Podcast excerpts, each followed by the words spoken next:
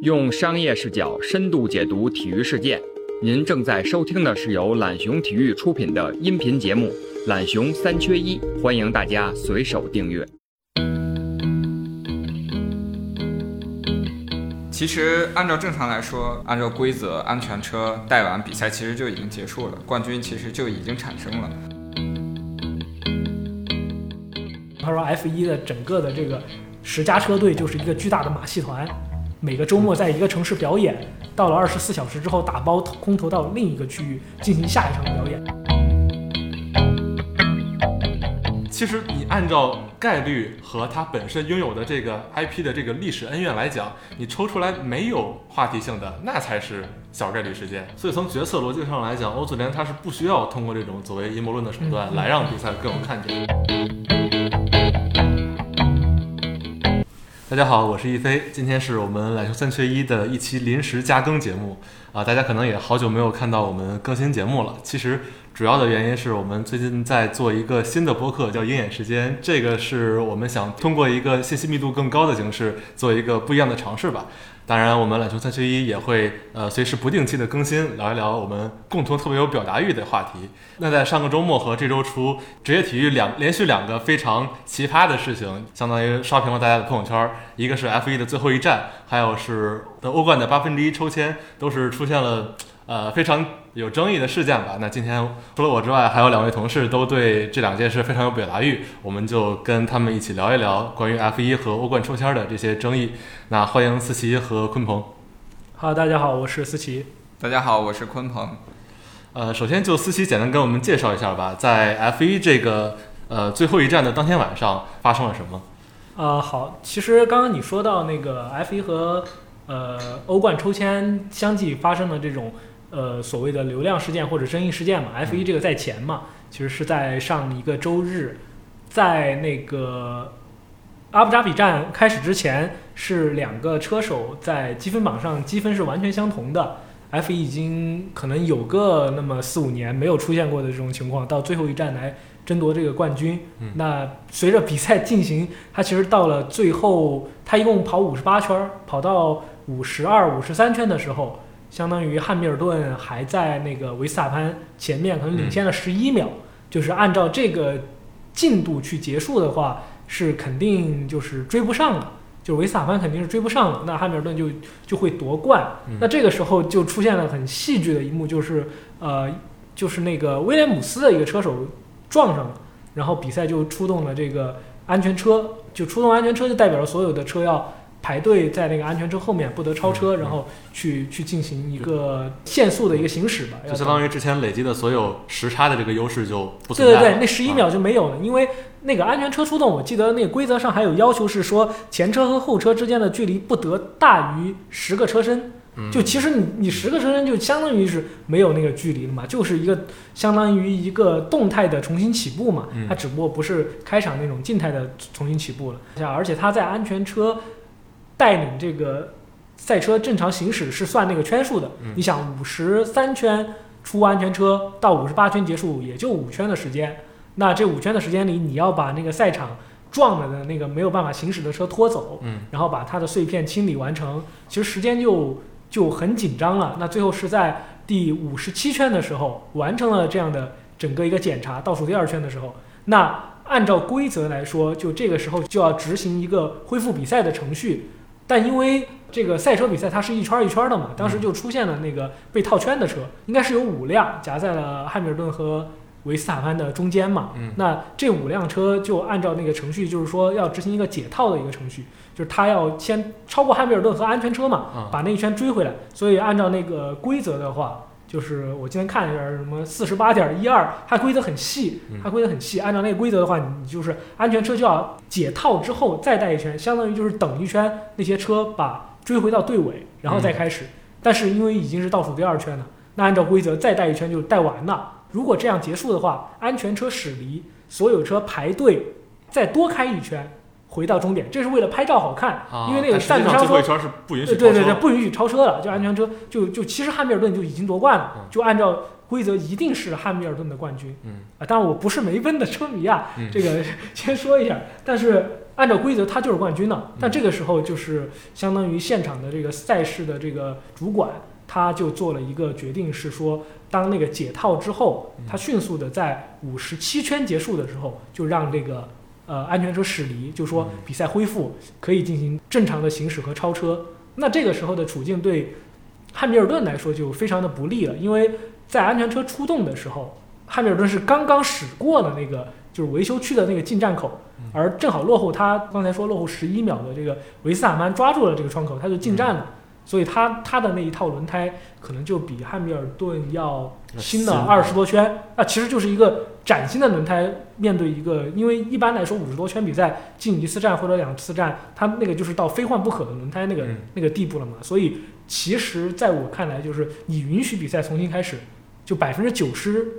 百分之九十九的机会吧，他一定能超过去的，因为那个轮胎已经已经没法跑了。就是一圈的时间完全足够维斯塔潘。那不需要一千的时间啊，因为那个十个车身以上的距离，通过那个转播我们就可以看到，它其实，在安全车还没有走的时候，那个就已经追上了。维斯塔潘已经蠢蠢欲动，那个车头已经已经要过去了，他只不过是他其实车头已经过去了，他又踩住了，让让汉密尔顿再到再到前面，他其实就是一个平行的那个发车，甚至可以说比那个开场的那个在那个格子里面发车。呃离得更近嘛，然后它还有个初速度，你很快应该是一两个弯就过去了，然后它那个赛道可能超车点也就那么一两个弯，这个冠军就是他超过去了就是他了，嗯，这个东这个东西就已经确定了，最后他就拿了这么一个冠军嘛，其实嗯，那我的疑问其实是，呃，这回这么戏剧性的时刻，是因为是在决赛两个人的分儿完全一样，在最后一圈儿出现这种情况。那在原来，呃，当不是决赛的时候，比如说最后的三五圈儿出现这种有车出现问题，那安全车是会把比赛带完直接就结束吗？还是说也会留最后一圈儿的时间让大家再竞速？其实按照正常来说，按照规则，安全车带完比赛其实就已经结束了，冠军其实就已经产生了。刚刚其实思琪也提到，呃，赛会干事迈克尔马西其实他做出这个决定，他非常清楚意味着什么，就是赛前他们可能有多套的备案，就是因为这毕竟是最后一站，又到了最后一圈，我觉得这是赛会没有预料到会竞争到最后一圈的。这个剧本太神奇了。对，嗯所以说他们，嗯，其实按照既定的这个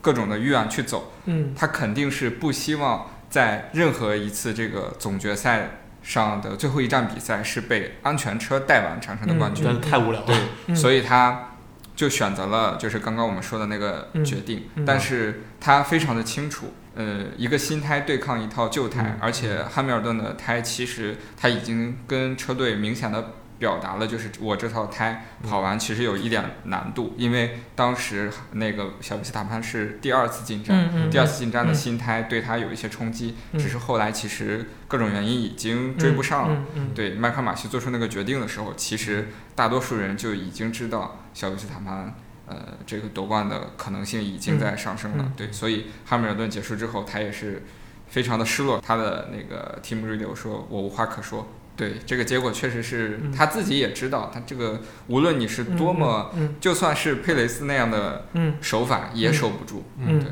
因为这里面可以具具体展开说一下那个赛车运动里面的一些细节嘛。嗯。他刚刚说到就是领先十一秒的时候，其实汉密尔顿在那个榜首是一个防守的一个态势，那那个时候他其实是想要去进站换胎的，但是他那个时候进站有一个问题，就是他这个进站没有办法在十一秒之内完成，嗯。所以他进站之后出来变成追赶者了，因为当时谁都不知道后面会撞车嘛，对，所以他当时要做的决策就是我到时我到底是保持这个状态结束，嗯。还是我换一个姿态重新去追？那当时梅奔的策略其实就是我保持这个姿态嘛，因为按按照时间各种来算的话，对，那不叫保守了，嗯。那个是一个非常正确的决定，因为五圈领先十一秒。他每一圈追回来零点二秒，其实五圈也就追追一秒回来，这个已经很难很难追了嘛。只不过是谁都没有想到会撞车。其实撞车这个安全车出动的时候，是给所有人一个相当于一个这么一个机会，对一个机会去去进站的。但是因而且他后面那个人也进了，嗯就说明他进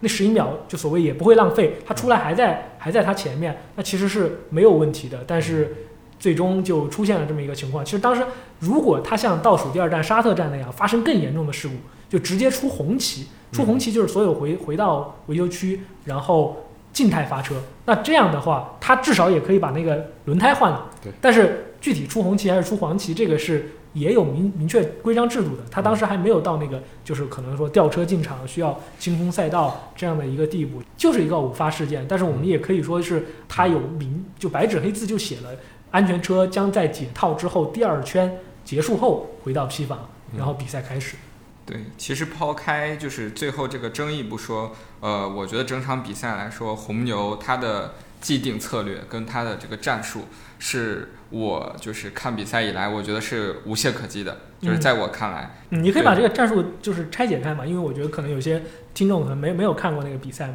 你可以说一下，拆解其实就在于第一，这个一个是佩雷兹，大家知道就是他的，就是维斯塔潘队友，对对，维斯塔潘的队友，他在挡汉密尔顿，因为当时汉密尔顿是领先将近十七秒，领先进站了嘛？对他进站之后出来那个窗口正好是在佩雷兹之后，嗯嗯，然后其实帮他减速，对他其实这个基本上把那个领先优势已经抵消了。当汉密尔顿超过佩雷兹之后，嗯，维斯塔潘已经在汉密尔顿的身后了，所以说这个。阻挡是非常成功的，是目前来说我都没有见过，就是在最后这么关键的比赛能够完成如此优秀任务的一个队友。而且他的那个阻挡其实是跟最后的处境有点像，因为他是没进站对一个进站，他是旧胎对新胎的阻挡，他那个其实很考验就是各种技术，而且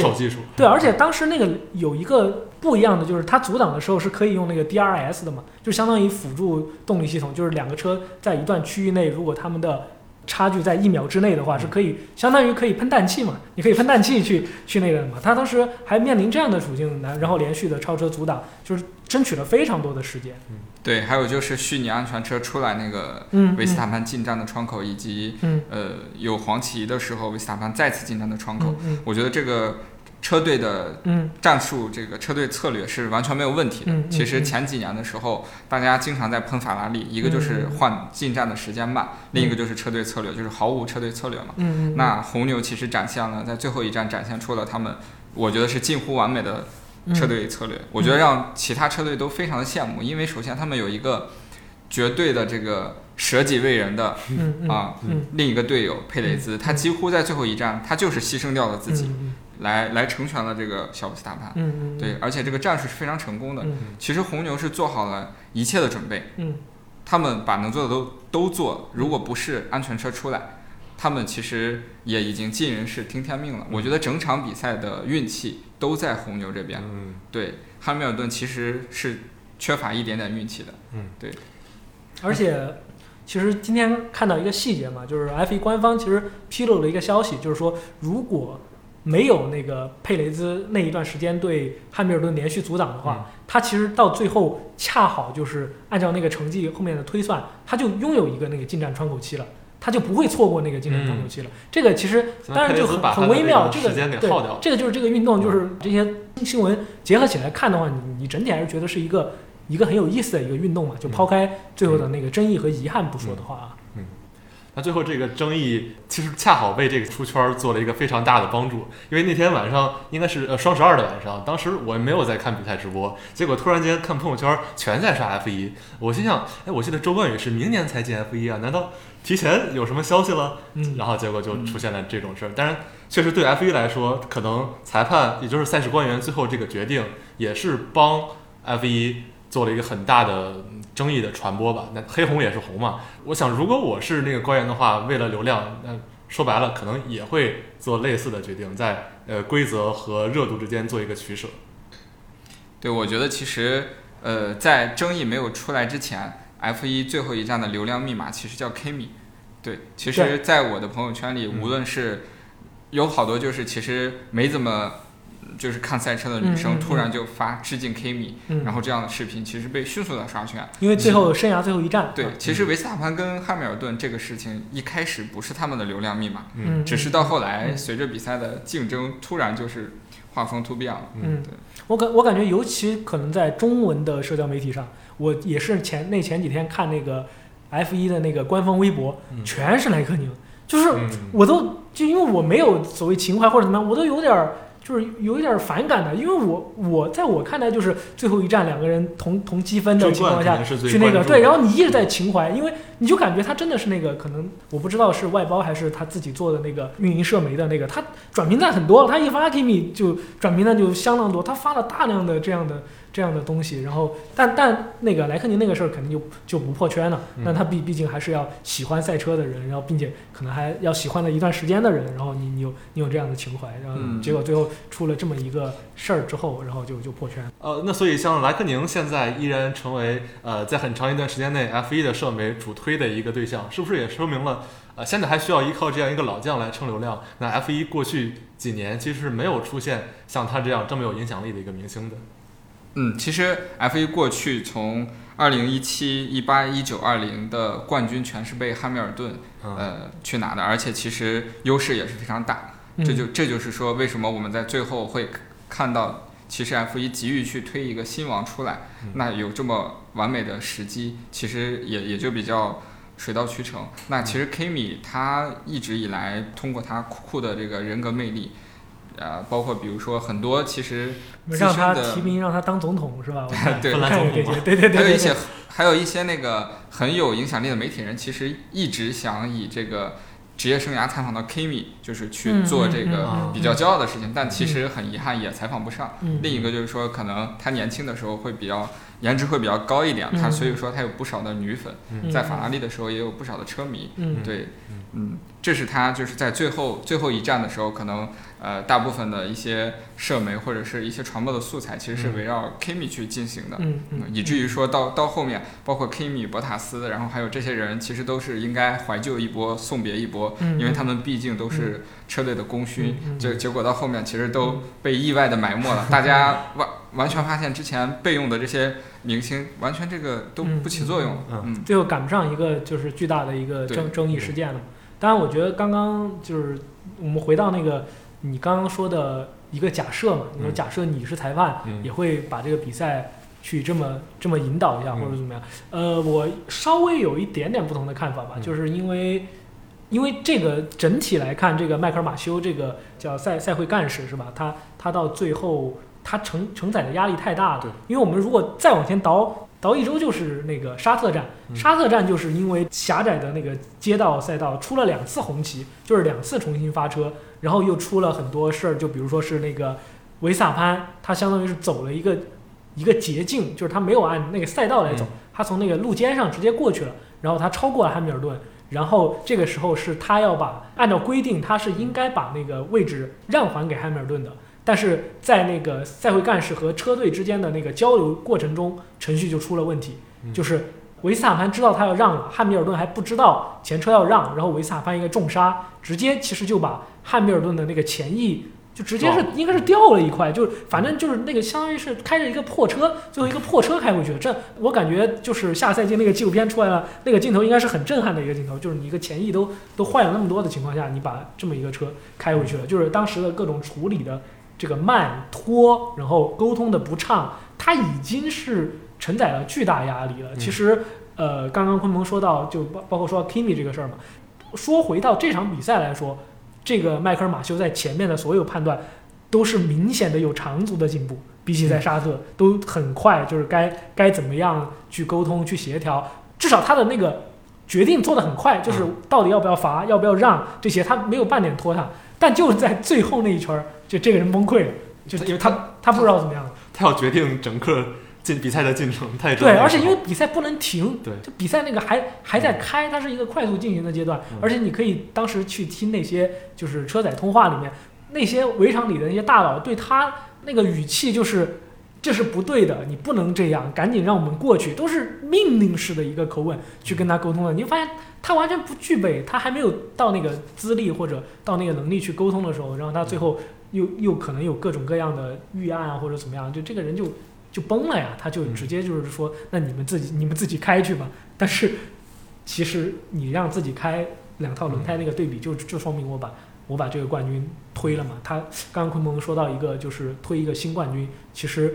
可能有这样的逻辑吧，因为有一个背景是二零一七年，相当于是呃美国的自由媒体集团从那个欧洲的 CVC 资本下面把那个 F 1的那个相当于商业运营的那个公司给买过来了嘛。然后那美国人做事儿嘛，美国的传统体育它就是造星嘛，就是我希望至少有一个这种影响力的东西去出来，可能会背后有这样的话题吧。但这样的一些呃力量，它究竟能不能影响到这个判罚和能不能影响到这些东西，这个不知道。但肯定是有这个趋势的，他肯定是希望出来。出来一个这样的人的，包括你说周冠宇进去嘛，也是 F 一一直就说，呃，希望出现三种人嘛，黑人、中国人和女人嘛。那其实现在就是前两者都都具备了嘛，他肯定是要要开发这些市场的，这个都是能看到的趋势嘛。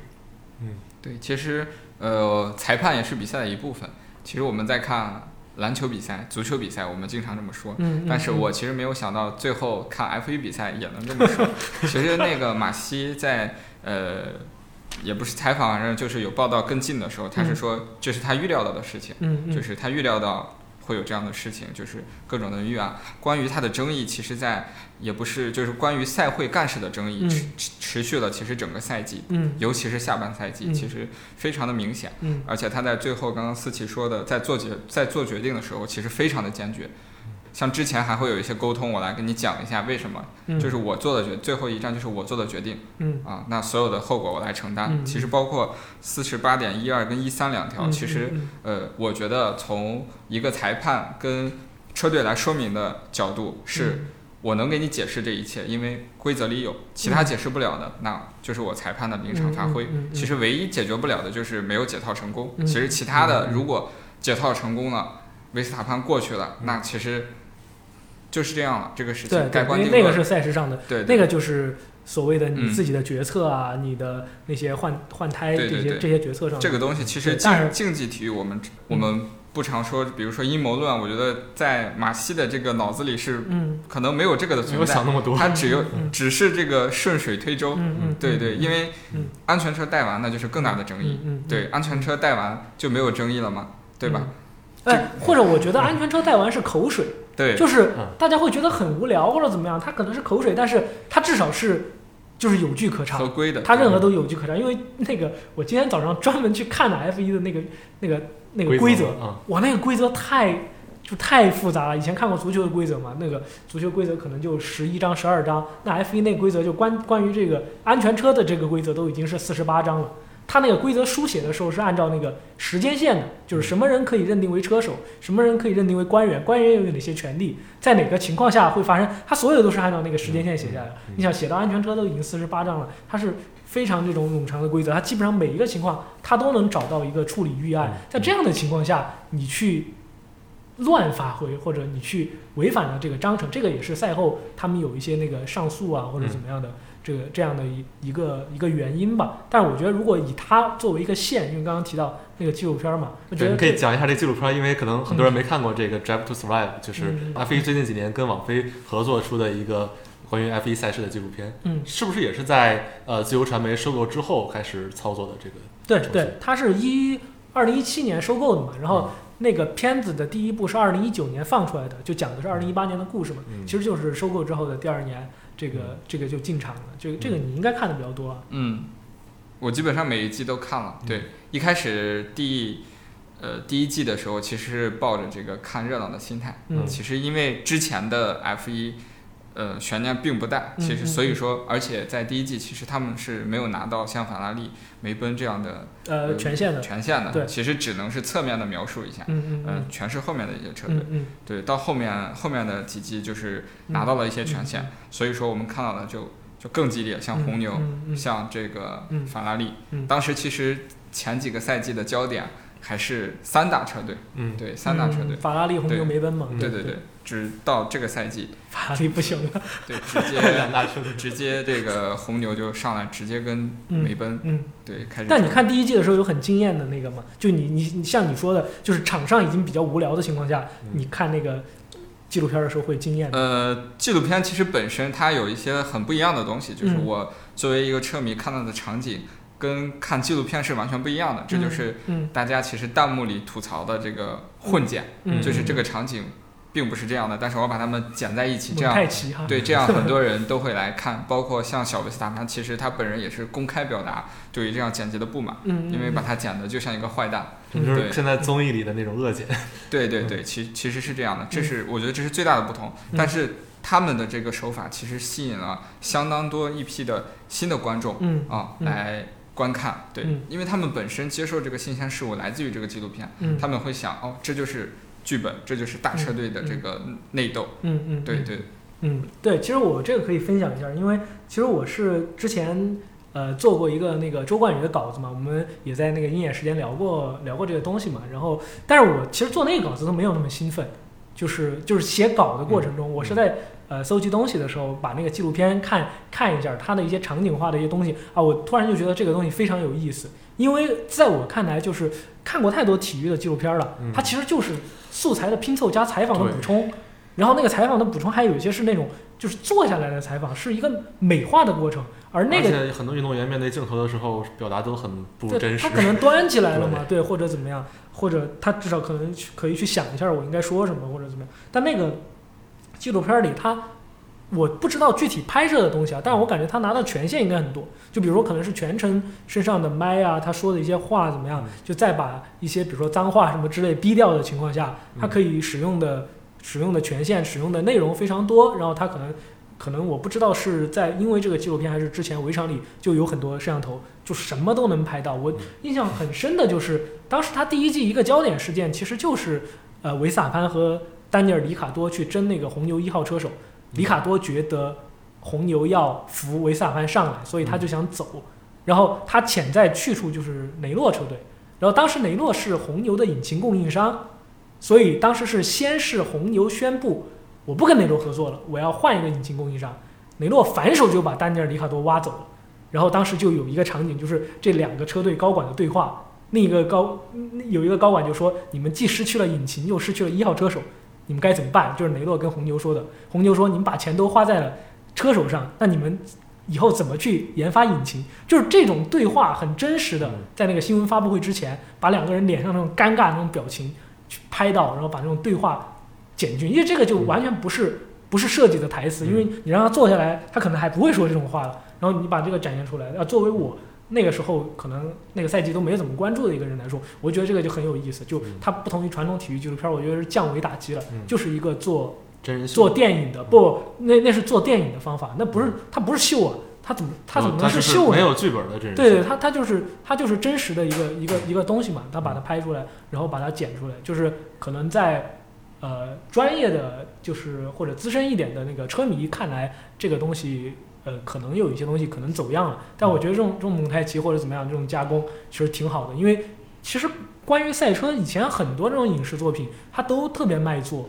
就包括去年那个《极速车王》，还之前有个《极速风流》嘛，也是讲那种就是双雄惺惺相惜故事的这些东西，那可能也是去吸引这种王菲这种超级玩家他进来的这样一个原因嘛。但我觉得，总之就是这一套美国人带来的这一套娱乐化或者这种这种方式，把这种工业跟传统的一项欧洲运动结合起来，就是帮助这个收获了大量的。大量的这个车迷嘛，你刚刚其实也提到，就是说，呃，有很多不太看这个赛车的一些车迷，通过这个纪录片关注到 F 一这个运动，总归是一件好事。嗯，呃，他从自由传媒把 F 一收购之后，那可能有了这个网飞的纪录片，可能是我们观察到它最大的一个变化。嗯但其实是不是他们还做了一些呃跟欧洲传统不太一样的那种比较美式联盟的调整，让 F 一变得更有意思、更吸引人一些？有没有这种尝试？啊、其实，呃，我觉得尝试是其实大家都观察到的几点，我觉得一个就是、呃广纳这个海外市场，嗯，对，嗯包括比如说亚洲市场，嗯呃，正好赶上疫情了，如果没有疫情，我觉得中国会是一个、嗯。一个比较巨大的市场，因为嗯每年像呃每年这些头牌这个车手来中国的商业活动是非常的多的，嗯嗯嗯。啊，另一个其实就是说，其实当时打断一下，你当时都参加过一个挺牛的一个活动是吧？在上海，相当于把把那个路都封了，然后去新天地那边把那个嗯整个路封了，做一个这种路演。其实这种规模应该是相当大的。呃，对，这个其实是 F 一一千站的上海的路演，基本上是在上海一千站放比较。市中心的位置，嗯而且嗯这之前其实也有变出这个路演是差点就被取消了，嗯但是嗯更高层面的人就就是决定了这个嗯问题。嗯，当时就说明还是推动的那个力量也对，也因为很牛逼嘛毕竟是一千站，其实他们谁都不想在一千站上就这样平平无奇的就这样过去了。而且当时路演的车手就有周冠宇，当时他还是在雷诺。对嗯嗯嗯然后其他的其实就是说关于转播的包装，其实大家都已经看得非常详细了。嗯，那比如说我们像嗯。从事这个行业的人看的可能就是细节，嗯。那确实细节是一点一点慢慢的上升的。嗯。像包括之前先是有这个显示速度的这个条，其实之前是没有的，嗯，然后再到后来一些速度上、积分上每场实时的差异，以至于再到后来我们看到的最后一站，比如说汉密尔顿还一一发车还在还在第一的时候，他会迅速的算出一个积分，比如说你的积分是多少，维斯塔潘是多少。嗯那当他们交换位置之后，又迅速算出来一个积分。ranking 嘛，就对对这个就是这样的花样会非常非常的多，嗯而且这样他们的运营手法其实丰富了很多。对，在规则上呢，比如说我们知道美式的各种联盟都是有一个类似工资帽的这样一个制度嘛，它是希望各个俱乐部或者各个球队之间能够保持一个实力或者财富上的均衡，能让比赛更有竞争力。那 F 一其实好像也有这种变化。呃，他们其实 F 1也是在推一些类似于工资帽的这项措施，其实就是相对于比较公平的保障每个车队，就是能够在同样的开发预算下去进行这项赛事，其实也是为了增加这个车队的观赏性。嗯，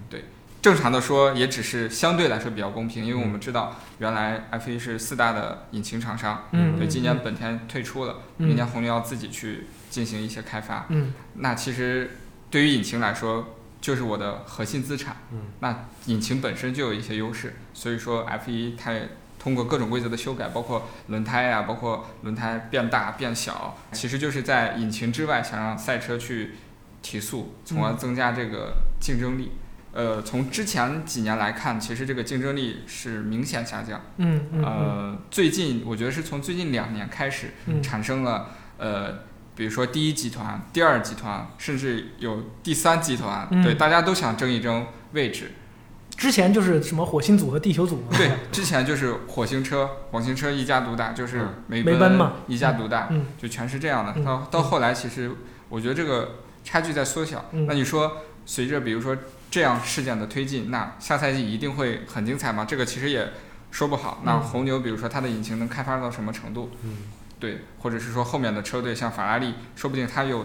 有一款非常好的引擎，又迅速的追上来。我觉得每年的格局或多或少都会产生一些新的变化。嗯，其实这个我可以补充一点啊，就刚刚我们聊天之前，其实呃，因为昨天的一篇稿件也是跟那个腾讯体育的解说员何鑫老师有过一个沟通嘛，他其实带来一点启发，就是呃，我们还是要把这个东西可以稍微分开一点的看，就是自由媒体集团它是一个商业运营层面的那个主管嘛，它收购的是呃 Formula One Group 那个公司。但是这个赛事可能有一些规则的制定或者怎么样，FIA 就是国际汽联还是要介入的。嗯这个我们分开看。它运营层面，刚刚鲲鹏提到了，比如说重视这个中国市场和北美市场嗯，它的一千站拿到中国来办，然后包括呃现在应该成都在修一个叫天府国际赛道，可能有望可能二七年或者甚至更晚以后，呃成为这个它在中国要干要办这个第二站，包括它在疫情情况下，今年其实办了二十二站的比赛是是历史最多哈。呃，嗯办了二十二站的比赛，这个这些东西都是它运营层面应该是做得很好的，因为 F 一呃之前那个就是 Drive to Survive 第一步嘛，它就有个比方，他说 F 一的整个的这个十佳车队就是一个巨大的马戏团，每个周末在一个城市表演，到了二十四小时之后打包空投到另一个区域进行下一场表演，因为每一个城市他办 F 一是要给那个 F 一很多钱的，嗯。所以他按理说分账上越多嘛，就美国人做那种嘛，他的他的收入对对，他的收入就就能做的越多嘛，这个是这个是运营层面的东西，包括一些转播层面，但是规则层层面这个东西，它可能有一些是出于各种各样的考虑，比如说它那个限薪那个，你可以跟中超来做对比嘛，或者欧洲足球的什么 FFP。或者就是嗯美国伟战 NBA，它有一个背景，就是还是 F 一，它也有自己的这个所谓的中年焦虑嘛。他觉得年轻人是不是呃没有那么多去看呐、或者他的渠道不一样了，怎么样？那这个东西我我我要把竞争变激烈了之后，大家才会去看嘛。第二个就是对于这个你老在这个地球组待着是吧？跟火星组有那么远的差距。比如说他投五亿，我投一亿，那我即使增加到两亿，我也赢不了他。我为什么还要多投那一亿呢？我肯定就就不投了嘛。他也有这样的一些规则，但是可能再埋在底下的有一个东西，就是 F 1运动可能它整体发展，它跟传统体育不一样的就是。它是可以通过不断的调整规则，就有一点像电子竞技那种啊，就是我可以调整我的规则，来让这个运动的格局一下就发生变化。就是因为足球很难规则大改，就是所谓它最多也就是这个什么如何认定手球或者怎么样，但那种东西就是对直接的影响其实可能会比较少。三个坏人调成五个换人，对对对对对双方影响呃，至少完它是相同的。对它至少或者是一个概率事件，就是你你你这样发生了不一定导致一个什么事儿，嗯但是这个 F 一它可能就是这一段时间，比如说到这个二零一零年前后，当时不是红牛连续夺冠嘛？当时就是因为在那个之前，相当于发动机的研究已经到头了，所以 F 一调整的就是说大家去研究车，去研究这个空气动力学。那红牛在这一方面做得很好，所以维特尔当时就连续夺冠。然后他又觉得这个这个势头不太不太那个不太那个什么，对我我又我又在那个发动机上去做一个改革。他其实嗯他做那个改革的目的是希望大家就是在这个赛道上重新开始起跑去竞争。没想到那个梅奔一下弹射起步了，就一下领先太多了，你你你就没有办法去把这个东西追回来了，所以就造成造成这样一个局面。所以他下一步可能又会对发动机去做一些限制，然后大家又在这个气动方面这个领域大家去做一些 battle 或者怎么样。那这样就是这个是他这个运动就是不一样的地方嘛。但这个东西就跟自由媒体可能就没有那么大的关系了。它本来这个运动就是在这个一会儿改车，一会儿改发动机，然后在这个中间循环，然后就自然有一个更新。它它是这个运动可能自然更新的一个规律嘛，因为它跟科技跟这个技术这个层面的更新是。呃，紧密相关的，也是我觉得也是魅力的一个部分嘛。因为足球那个可能你就没有办法，你知道可能下一代运动员的身体比上一代好，但是你是没有办法通过一个改改革，你就直接能立竿见影的看到效果的。但但这个就不一样。呃，F 一其实跟竞技体育比较相同的地方，就是你每年都在像推出自己的产品一样，比如说今今天我推库里，明天我推字母哥，嗯，这样足球也一样。那嗯今天我推 C 罗，明天我推内马尔。那 F 一其实它也是把如果把车手比作产品的话，就是我想推一个新星上来，因为毕竟之前的已经在在这个冠军的位置很多年了，我想要吸引就是更多年轻人的关注，因为我们现在讲破圈层，讲二次元，嗯。对，包括呃体育和电竞，嗯。包括潮流，其实这都是 F 一就是在努力去呃发展的一个方向。其实我们呃看 F 一其实还有一点就是 F 一要看明星，嗯。就是你每每一站的 F 一每个国度基本上都是非常顶级的明星，比如说像林俊杰，然后、嗯嗯。呃其实很明显嘛，你在那个卡塔尔大奖赛的时候，就正好啊世界杯倒计时一周年，对小贝，然后金球奖颁奖的时候，因为在法国嘛，嗯。就直接是奥康和对阿隆索，就是那个雷诺的两个车手就就去现场就去颁了奖的嘛。对对，对对，就是非常它非常的破圈层的一点在于，嗯。就是他们的每一站都会吸引嗯。这个国度。比如嗯说，比如说新加坡，比如说在英国，对都是最顶级的，甚至在、嗯呃阿联酋的时候，还有酋长来，都是最顶级的这个嗯人来、来看这个赛事。对其实我们之前说的烧钱游戏，嗯其实不也是这个原则嘛？那我这个赛事的影响力不就是靠这些金主、这些呃歌手也好、运动员也好，来来这样不断的破圈层？嗯我觉得这个是玩的比较不错的一点，嗯以至于我们到最后都看到林俊杰发那个。对不公平，被大家也也是用作流量来炒的这个，对。嗯。我觉得包括就是，呃，你你提到那个美国人进场，我觉得最大的一个改变，我们其实我们之前有一个标题写这个事件的时候嘛，是两个视角之间的碰撞嘛，就是所谓的欧呃美国资本和欧洲传统，因为 F 一它毕竟还是一个欧洲人就是去主导的一个运动，就包括意大利的一些厂商、英国的、德国的这么一些人，还是一个很传统的东西。那嗯本质上在这个里面，之前周冠宇的稿件里面写这个一个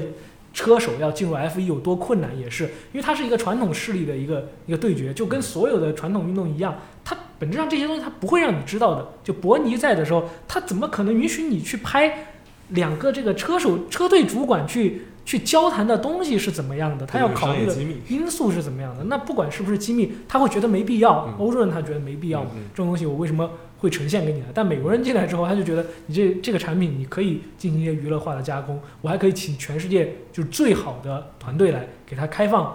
就是尽可能特别特别多的权限，然后让他去去进行这样的一个拍摄，去进行这样的一个处理。那这个东西它呈现出来的这个效果，其实就是对欧洲传统的一个挑战，而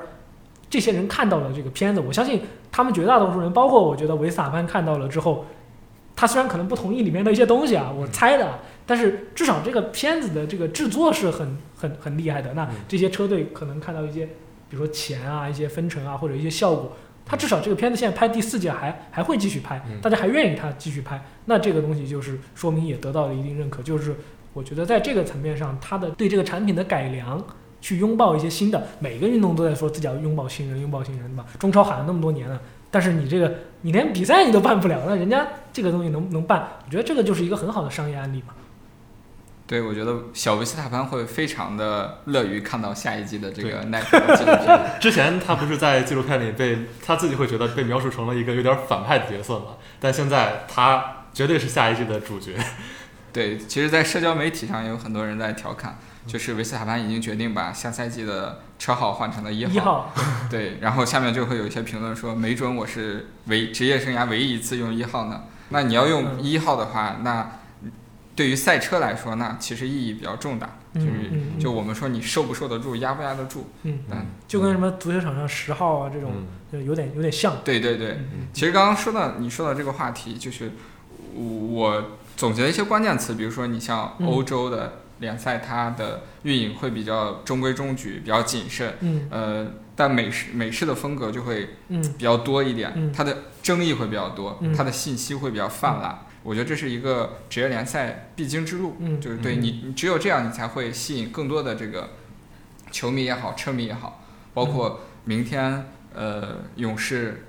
打尼克斯的时候，嗯。可能就会产生新的记录。嗯，这样，无论是联盟也好，勇士也好，嗯他们就把之前的纪录排名第一的雷阿伦请到这个现场去来祝贺库里。嗯包括詹姆斯自己就说，如果我有时间，我也我也想去现场去祝贺库里。我觉得这就是呃运营思维上一些不同。对相当相当于这些东西都是这个 IP 里面的一套数据库，你也随时用的时候能把它拿出来，才有这种故事可以讲。它可以阐述的东西很多。对其实刚刚鲲鹏讲到这个这一套包装法则的时候，我突然就想到，呃，我上个周末去了一趟海口，就参加了 LPL 的全明星赛嗯。它其实现在中国这个电竞它的这个包装的手法，它基本上就是完全借用了这个美式职业联盟这么一套思路。你包括你你看那个名字嘛，All Star、全明星，然后嗯对他做的一些就是联盟化的东西，他关闭这个名额啊升降级，关闭这个名额，锁定这个名额，然后去呃有一些类似什么什么，比如说选秀啊，或者呃呃这样这样的一些手段，包括他走红毯，然后去颁 MVP，嗯然后请请一些那个艺人或者是传统体育人来帮他们颁奖，然后做一些全明星什么，他们也是什么传奇对抗赛、新锐对抗赛、全明星正赛，这个套路其实是一样的。然后呃，下面的包括他的一些现场的一些解说的元素，然后下面的一些可能下面一些就是借鉴了一些所谓的应援啊或者那种打 call 的一些形式，但整体就是把把还是要造星嘛，嗯把你包装成一个一个明星，然后在你身上去做一些文章，然后让大家来来来来消费你的这个流量个体，或者来消费这样的东西嘛。它这个可能就是跟欧洲的不太一样，欧洲可能还是强调于比赛或者这个本身，但是不是也就出幺蛾子？对，很多欧洲的那些体育，其实都我们都觉得它是来源于社区，其实比较固化的一种，要一呃比较一本正经的这种运营模式嘛。嗯，但是呃，也就在昨天，也就是本周一，呃，欧足联那边的欧冠抽签儿也出了一个非常大的 bug。当然，刚才 F 一那边我们解读的是一些可能呃裁决上的一些争议，嗯但欧足联这边它就是一个，至少我自己来讲，就是一个技术上的大故障。你可以先说一下怎么回事儿。我都我都不是太清楚。OK，那其实呃，我们知道欧冠是现在进行到了八分之一抽签，呃，按说它的一般抽签规则是台上一个一般是退役球员作为抽签嘉宾，然后欧足联会有一个主持人和一个工作人员在台上，嗯每次主持人他根据供应商提供的一个抽签系统，相当于一个提词器，然后他来告诉工作人员，你接下来要从哪个框里拿哪个球放到框里，然后让抽签嘉宾来抽。但是就在昨天，在八分之一决赛第一对抽出皇马和本菲卡，这个看起来是正常的，但是抽第二对的时候，主持人看那个提词器，明显我能感觉到他的表情是狰狞的，他自己是懵了，因为他明显感觉到了那个提词器是出了故障。结果在抽的时候，呃，抽完比利亚雷尔，然后抽出来对手竟然是曼联，这两个是小组赛同组的，根据规则他们俩是要回避。啊，然后当时主持人立刻就反应过来，啊，他解释一下，因为这两个是同一组，所以他们不能抽到呃一起，呃，机器出现了故障，我们再抽一次。然后结果抽到了应该是曼城，嗯然后就这样抽下去了。嗯但是在第三对儿抽抽的时候，抽出来是马竞和拜仁，这个过程中也出现了故障，嗯因为后来马竞发现，呃，他的对手的池子里应该有曼联的，但是呃，这个工作人员没有把曼联的球放进去，嗯嗯嗯也就是说在第二对儿和第三对儿两对儿抽签，一开始其实就出问题了。呃，皇马的第一对儿没有看出来问题，嗯嗯。皇马第一对儿，呃，屏幕上的展示的几个 potential 几个可能性嗯。都是 OK 的，但是第二对对儿、第三对儿明显是出了 bug 的。嗯。但是后面几对儿大家看的都是正常，所以抽签结束之后就按照这一次的抽签公布结果了。那当然，最后一组抽出来抽出来的就是巴黎对曼联，也就是说出来的梅罗嘛梅罗对决。嗯当时我们可以看到，无论是呃国内的社媒还是国外的社媒，大家已经都在炒这个 PK 了。结果 过了几十分钟，人家马竞上诉了。嗯马竞是发现他的那个对手潜在对手里也没有曼联嘛，所以上诉。结果马竞这什么意思？这看不起曼联，这 马竞是觉得马竞可能觉得拜仁太强了，觉得曼联不行。然后就提出了这个重抽，然后最后欧足联决决就决定是应该在两三个小时之后重新进行这个抽签。其实很多足球迷对于欧足联的这个抽签一直以来都很不满，有这种阴谋论的设定，就觉得他每一年都会，每一年都有啊对，不每一年好几次，哎 因为每一年都要抽好几次。阿森纳年年这个十六强不不是踢巴萨就是踢拜仁慕尼黑，好不好？我一直觉得欧足联的所有抽签，它是不需要这个阴谋论的，就是因为欧足联它的这些俱乐部，它每一个俱乐部都是拥有悠久历史的这种豪门，也有很多球星。根据概率，你任何球队抽出来之间都会有这种类似梅罗的这种争议事件，包括现在最后抽了第二次之后，抽出来是拉莫斯对阵皇马，相当于也是这种争议事件，也是这种有话题性的看点。嗯所以其实你按照概率和它本身拥有的这个 IP 的这个历史恩怨来讲，你抽出来没有话题性的，那才是小概率事件。嗯，因为其实就像刚刚鲲鹏说的，NBA 那套那套做事儿的方法，嗯你可能大量的数据形成一个数据库之后，每场可能有潜在的。呃，潜在的破纪录或者怎么样，但是足球它它这个是排列组合嘛，对。足球你首发就十一个人呢、你这你这个都是老东家，就都这几个球队你这些球星就在这些再加上对退役球员嗯，当教练的，然后当助教的，或者是替补球员或者怎么样，你这个你这个故事其实是其实是年年都有的包括我们刚刚开玩笑说。马竞想冲曼联，这这些东西就是你要造梗，你这个你这个梗太好造了，其实。所以从决策逻辑上来讲，欧足联他是不需要通过这种所谓阴谋论的手段来让比赛更有看点。嗯但是那天的呃最大的争议，我认为是来自皇马后来的申诉。嗯当时欧足联已经决定要进行第二轮抽签，但是在第一轮之中，皇马跟本菲卡先被抽出来。从流程上来讲，至少大家没有看出来第一轮是有问题的。嗯人家皇马主席就说了，我们这个是呃抽签合理，你们要抽从第二轮开始重新抽。但是最后相当于欧足联可以说是忽视了这个皇马方面的申诉嘛。结果全部重新抽完之后，皇马的对手从本菲卡变成了巴黎圣日耳曼，人家皇马肯定不干啊。这都是赤裸裸的对弱者的这个表达出谁强谁弱的这种姿态啊！我抽到一个弱队，所以我就觉得我不应该重抽了。对，这些都是、嗯都是我觉得，我觉得这个都是梗吧。他只不过嗯最后昨天不是有一张图是那个呃，是是一个一个动漫的一个元素，就是那个嗯两边比谁。比谁更糟糕嘛？就是一个一一边是国际汽联，一边是欧足联嘛，嗯然后就是在说两边都都很离谱或者怎么样。他可能正好是因为事件发生的很近吧，但但就是具体来说是两个不同的事件，一个是一个竞技规则的一个讨论，一个它单纯的是一个一个、呃一个事故，基于一个事故供应商的事故。对对啊，但是我确实觉得欧足联这边有一个问题没有处理好。他如果呃觉得皇马也应该重新抽的话，他至少应该提供一个证据，证明是在皇马抽的第一对的时候，系统已经出现了不稳不稳定。这就好比你，比如说跑运会百米百米比赛，你决赛中有人抢跑了，你只能说决赛重新比，你不能说把半决赛也重新比。除非你能证明你半决赛的时候那个抢跑的那个计时器已经出现了 bug，其实抢跑了，但你半决赛没发现。除非你能够证明这一切，你才可以，你才可以把之前的那些都重新来。但是你没有在欧冠抽签中证明皇马那一轮已经出了问题，你再重新把这个也一起来，其实我觉得争议是比较大的。但我觉得可能还有这就是规则方面的一些小细节了。对我我觉得可能还有一个原因就是可能呃社媒之后这这些传播就变得就变得很容易了。就其实我完全是没有看那个抽签的直播，你刚刚说的一些细节，什么脸色不对啊，什么这些我都不知道。但是我现在就是我直接你告诉我一个事件，就是欧冠抽签作废，你会觉得是阴谋论？重新抽 不，我至少觉得这个事儿就是是一个很值得吐槽的一个事情。那比如说现在潜在可能还有一个事儿就是，呃，根据 F 一的那个规则，我们说回 F 一的话，根据规则在那个维斯塔潘所谓比赛之后宣布夺冠之后，他其实有九十六个小时的啊、他其实是有一个上诉期，然后有一个九十六小时的那个最终裁决的一个阶段的。那如果就是我们说如果啊，在星期四的那个红毯之前，把这个冠军又判回给了汉密尔顿。那这个事儿就是我不需要你去看那个比赛，对我就告诉你在赛后的一个裁决，因为因为传统体育里不可能出现这种，传统体育里就是是谁就是谁，就是裁判哪怕就是什么点球没吹，什么这个没有办法重新回去的，就是错误了，他可可以承认错误，但是冠军不会更改。但是可能在 F 一那儿，他如果真的裁决了，按照一个程序，他如果真的更改了，这个我不需要你看比赛了，嗯你就在社媒吆喝一嗓子，那那又吵起来了，那那就又不得了了。就是其实就是这样的东西嘛，我觉得可能也是。那你说他们愿不愿意看到，或者这是不是这是不是他们的什么流量密码，他们自己去做的？这个不一定。莱克宁这个肯定是流量密码，因为他就知道他要退了。嗯但是这个东西，你说他要他要考虑的东西是，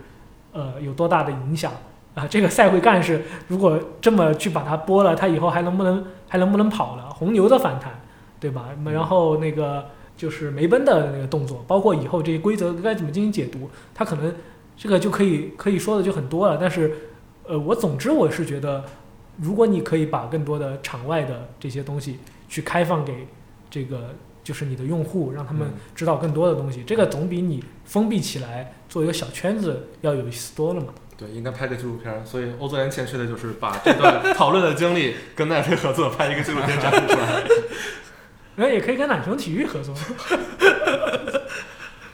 所以这九十六个小时的这个呃申诉时间，目前的情况是，他有他有申诉啊，他其实就是他在就是梅奔，他是在那个赛后半个小时之内连续提了两个申诉，嗯然后这两个申诉是两个不同的理由嘛。第一个理由他是说在安全车呃撤离之前，维萨潘的那个车头就已经越过汉密尔顿了。啊、第这是第一个理由，然后第二个理由，他就是说没有按照那个四十八点一二的那个规则，就是多带一圈儿结束，然后呃，FIA 也是就是在可能比赛结束后四个小时左右，快速的给了一个那个现场的裁决，这些其实都是文书的，嗯就是你后续上述这些你都是直接用这些文书的证据或者怎么样去去那个嘛。当时有一个细节，后面我看今天有一个媒体人今天在那个微博上他也提到了，我觉得他的那个视角很很独特啊。我当时只是注意到这个人，就是梅奔带了一个现场带了一个律师，这个律师是当年帮那个曼城打赢跟欧足联那个 FFP 官司的那个、那个很荒唐那个官司的那个律师，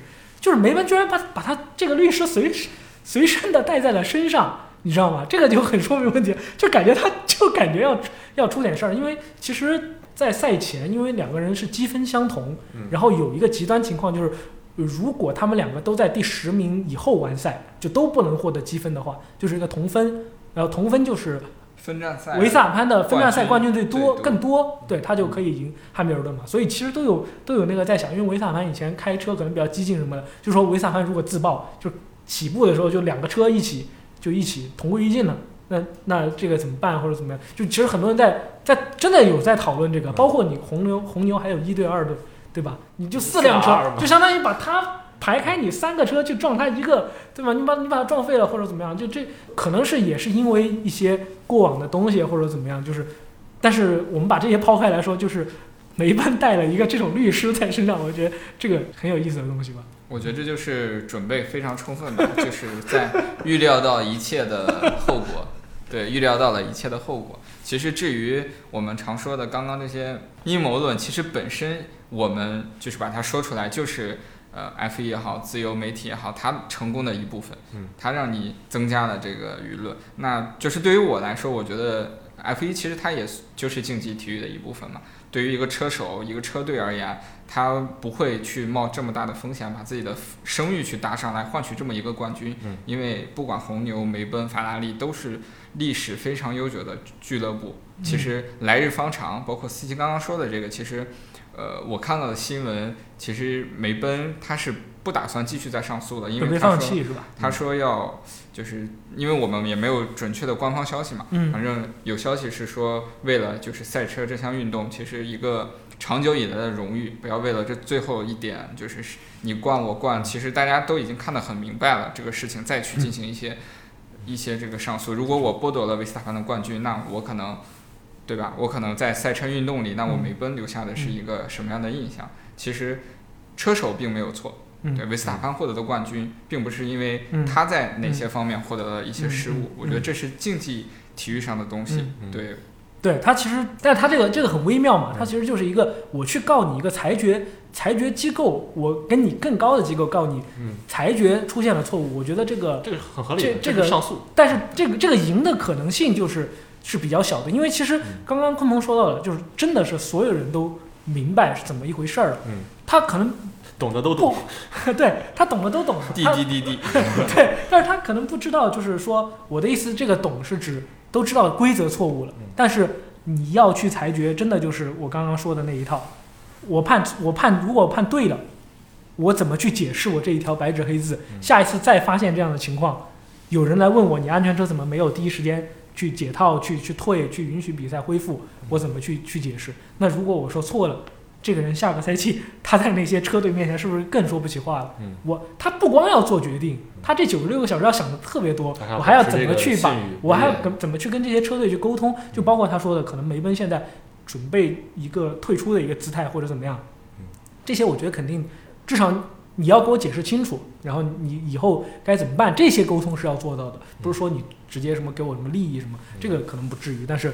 具体的就以后发生的这个这些事儿，我们怎么处理，有没有更好的机制，然后我们怎么对外发声，这些其实都都很考验人的，所以这个也是。就再回到那个纪录片儿，我就觉得，如果真的有这个权限，就是因为这些东西就是你普通车迷又看不到的，嗯你不可能看得到，你看到就是赛场上的一些一些镜头或者怎么样。但如果下个赛季，比如说新一季的这个 Drive to Survive，嗯它它的一开场就是这九十六个小时里面，可能这两个人对话或者邮件或者至少一个场景或者怎么样，然后他那有一个描述。我觉得这对啊这个就些肯定已经拍上了，对啊，这个就很厉害了。大可不必担心。对对对，那那那这个东西就是这个相当有意思的。不管怎么说，这一次的 F 一这个争议，还是在周冠宇真正加入 F 一之前，帮助整个赛事，呃，扩大了一个很大的传播声量，也让大家对明年周冠宇真正加入 F 1之后，整个赛事关注度肯定是有一个很大的提升。也欢迎大家在留言区给我们评论互动，有什么观点欢迎大家分享。大家下期再见。再见。再见。用商业视角深度解读体育事件。您正在收听的是由懒熊体育出品的音频节目《懒熊三缺一》，